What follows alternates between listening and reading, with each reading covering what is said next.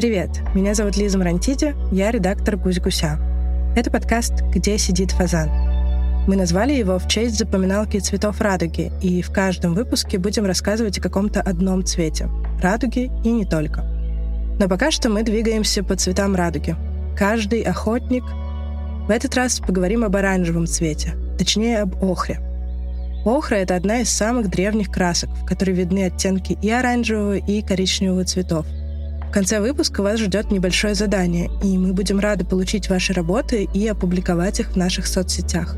Мы делаем этот подкаст вместе с Домом культуры ГЭС-2, новым пространством в центре Москвы, в котором проходят разные выставки и мероприятия, в том числе для детей. Ведущая подкаста — историк искусства Алина Аксенова. Передаю ей микрофон.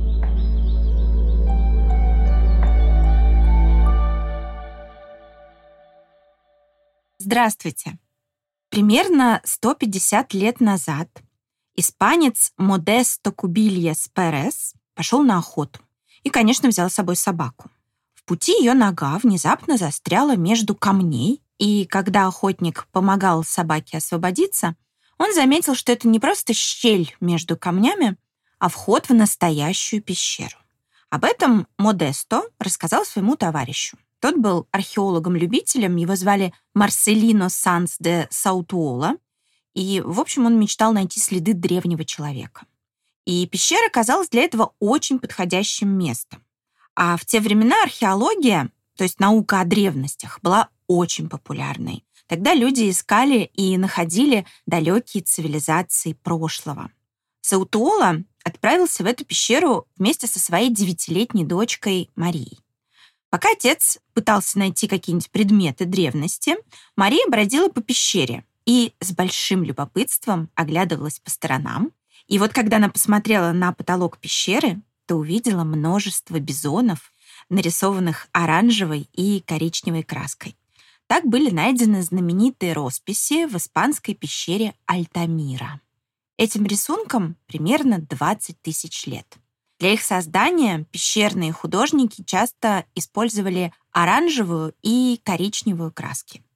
Эти цвета и их оттенки названы одним общим словом — охра. И наш выпуск посвящен всем этим цветам.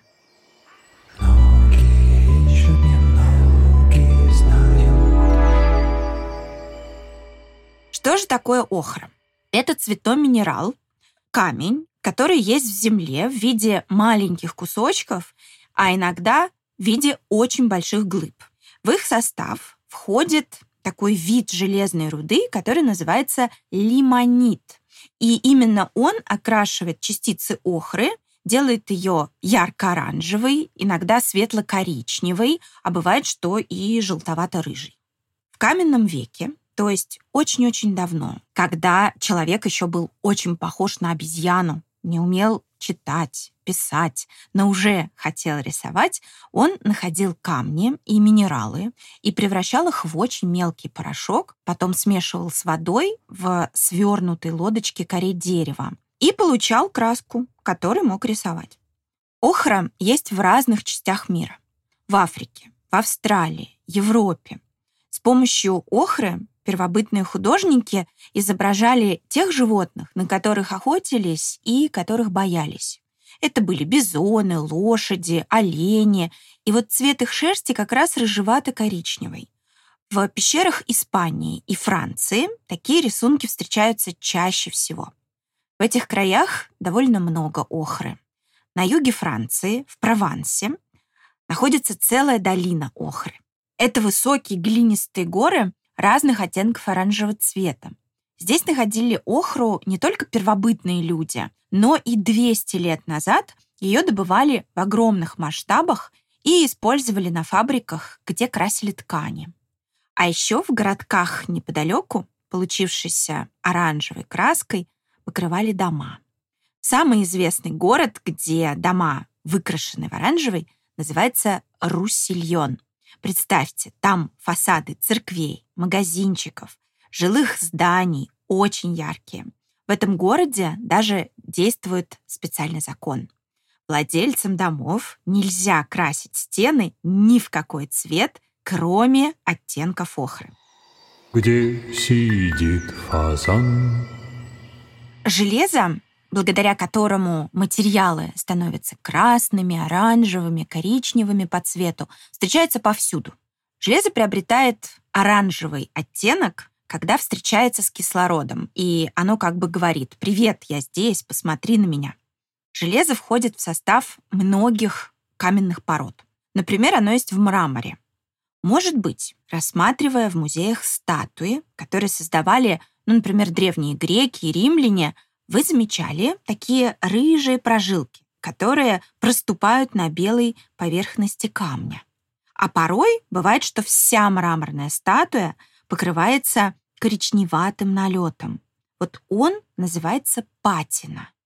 Как вы думаете, нравилось грекам это свойство камня или нет?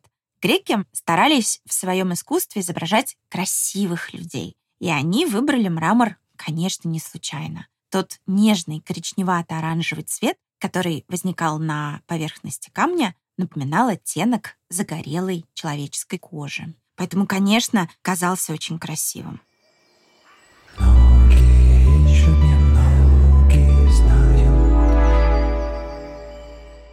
Роль коричневого цвета в искусстве очень разная. Если мы перейдем от скульптур к картинам, то окажется, что этот цвет чуть ли не главный в искусстве. Как это может быть? Ведь в живописи много других гораздо более ярких красок.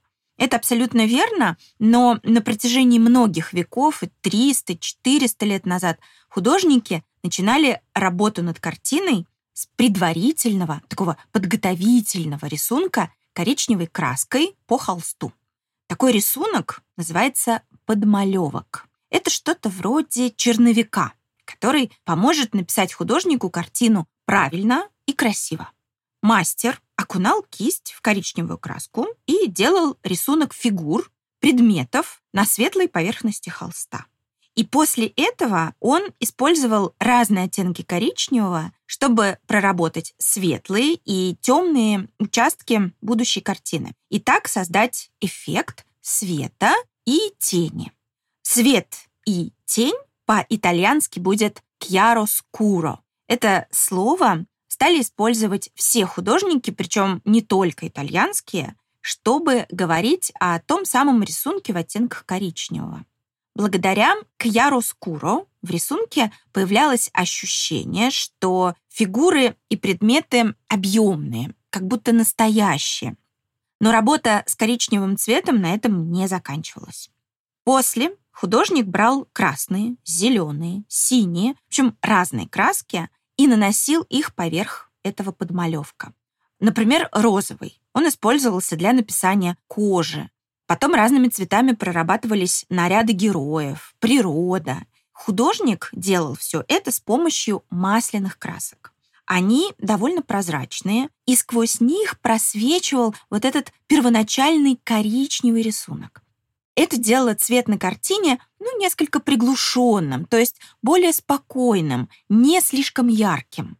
Коричневый цвет играл очень большую роль в картинах одного из самых знаменитых художников, его звали Леонардо да Винчи.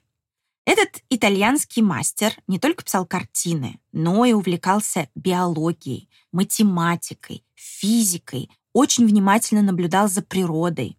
Он прекрасно понимал, что в природе есть воздух. И настоящий художник должен суметь изобразить этот воздух на холсте.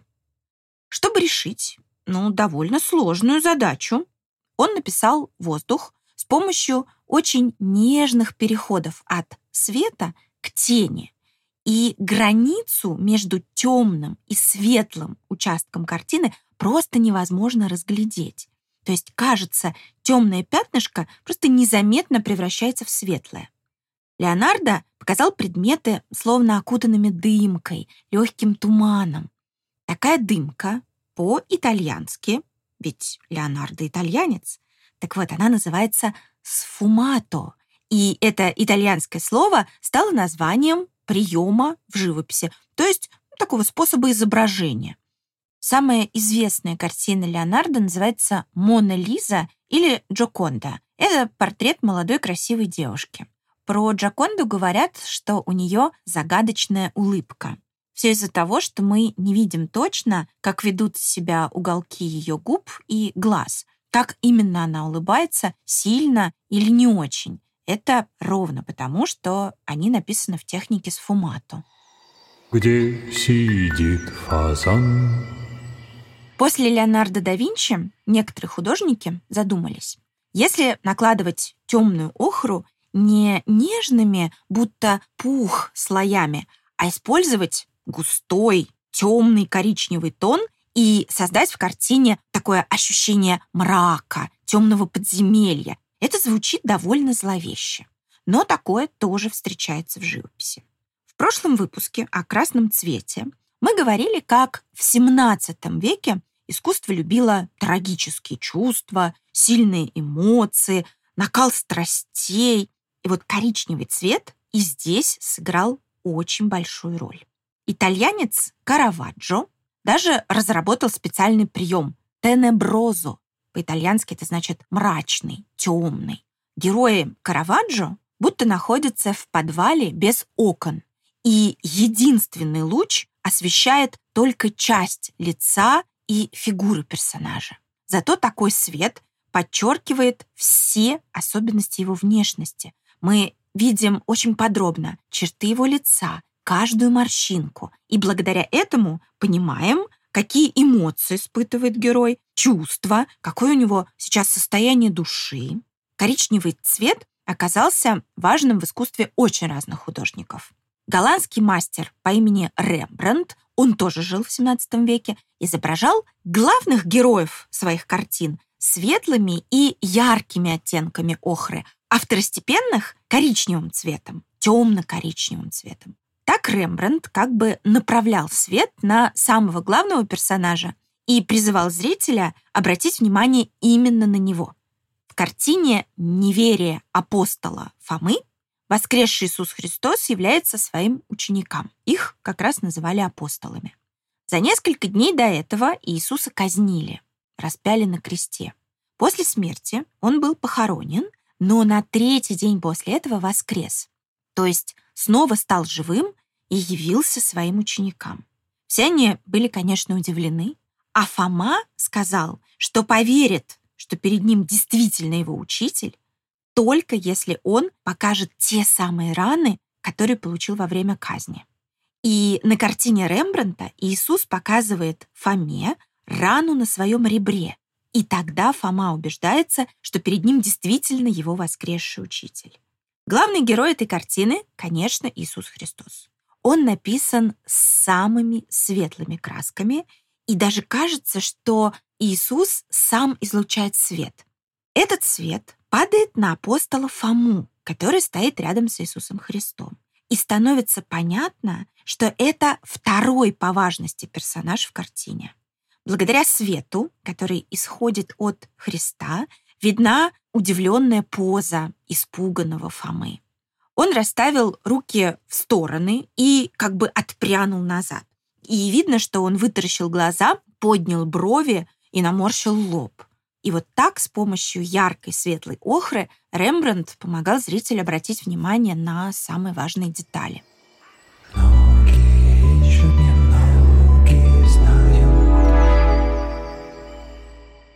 Оттенки коричневого разнообразны. Но этот цвет можно получить не только с помощью охры. Еще древние греки и римляне знали, что в морях водится много разных существ. И среди них есть каракатицы и кальмары. У них нет острых зубов, нет плавников, зато природа снабдила их специальной суперсилой. Эта суперсила — чернильный мешок, и в случае опасности, ну, например, когда за ним гонится хищник, из этого мешка выделяется коричневая жидкость. Она окружает, как бы обволакивает хищника мутным темным облаком, который ему мешает видеть и его дезориентирует. И это позволяет каракатице избавиться от преследования. Если поймать такую каракатицу и извлечь из нее чернильный мешок, потом высушить его на солнце, а после измельчить в мелкий-мелкий порошок, добавить клей, еще некоторые химические вещества, то получится чернила. Такие чернила называются сепия. И с ее помощью можно делать акварельные и масляные краски.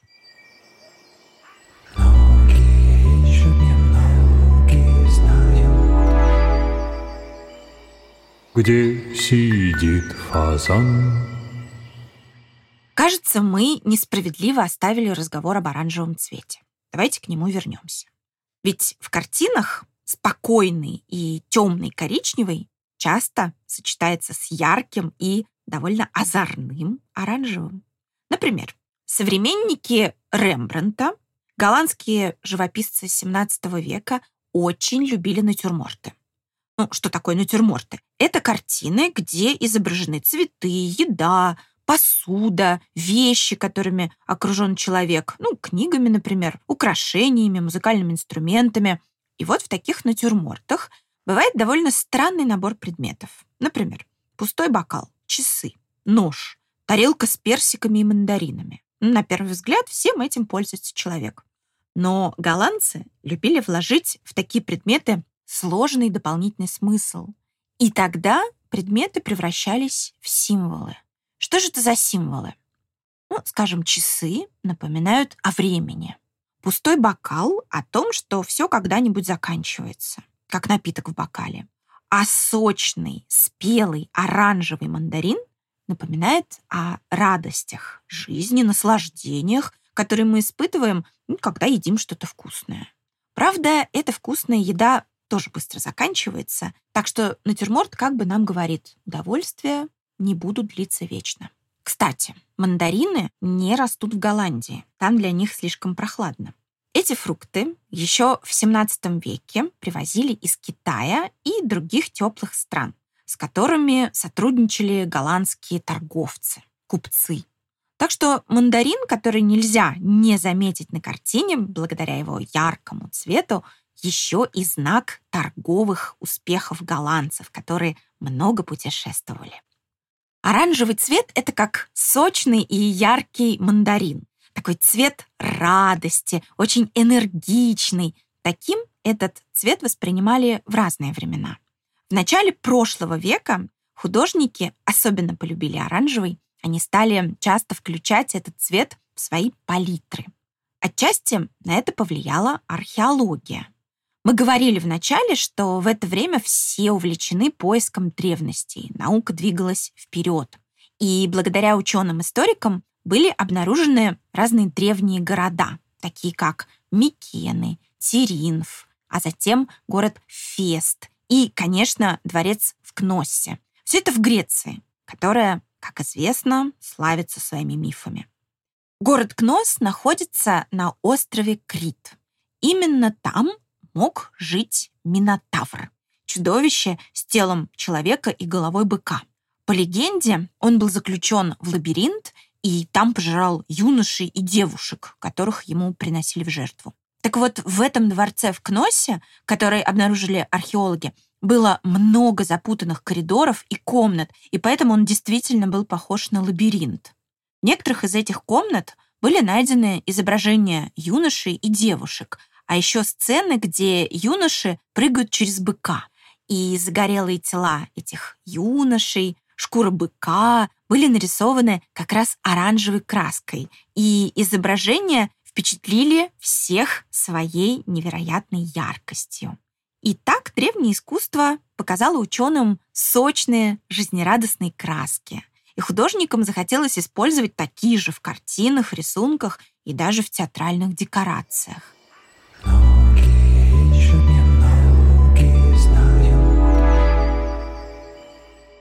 В конце XIX века в России полюбили старину, стали строить дома, похожие на древнерусские терема, а еще очень популярными тогда стали русские народные сказки. Однажды Сергей Дягилев, он организовывал спектакли, разные театральные постановки. Он решил поставить балет «Жар-птица». «Жар-птица» — главная героиня балета и чудесная добыча Ивана Царевича. Вот ее костюм был ярко-ярко-оранжевым. А еще оранжевым был костюм Кощея Бессмертного и его помощников. Так оранжевый стал еще и сказочным цветом. Где сидит фазан? Мы узнали, что коричневый и оранжевый — это все оттенки охры. Очень древние краски. Можно сказать, что это первый цвет, который человек использовал в искусстве. этот цвет может быть очень разным. И зловещим, и дерзким, и жизнерадостным. А еще он помогал писать картины более правильно и даже раскрывал характер героев.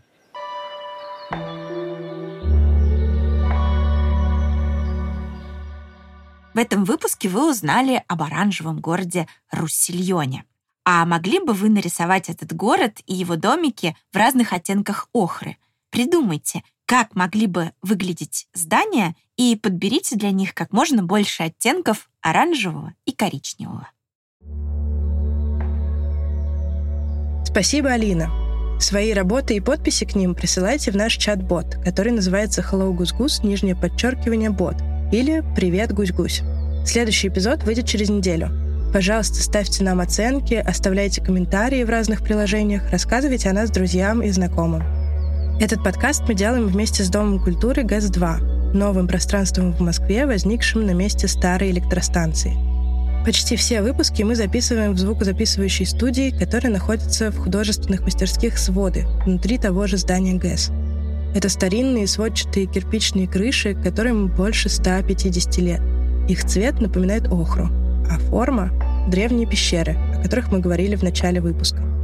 Чтобы попасть внутрь, можно записаться на экскурсию или на мастер-класс. Мы добавим ссылку в описании эпизода. Над подкастом работали редактор Лиза Марантиди, звукорежиссер Алиса Сливинская, фактчекер Михаил Трунин, выпускающий редактор Таня Салата. Джингл нам написал Сережа Дмитриев, а обложку нарисовала Вера Хохлова. Всем пока, до встречи через неделю.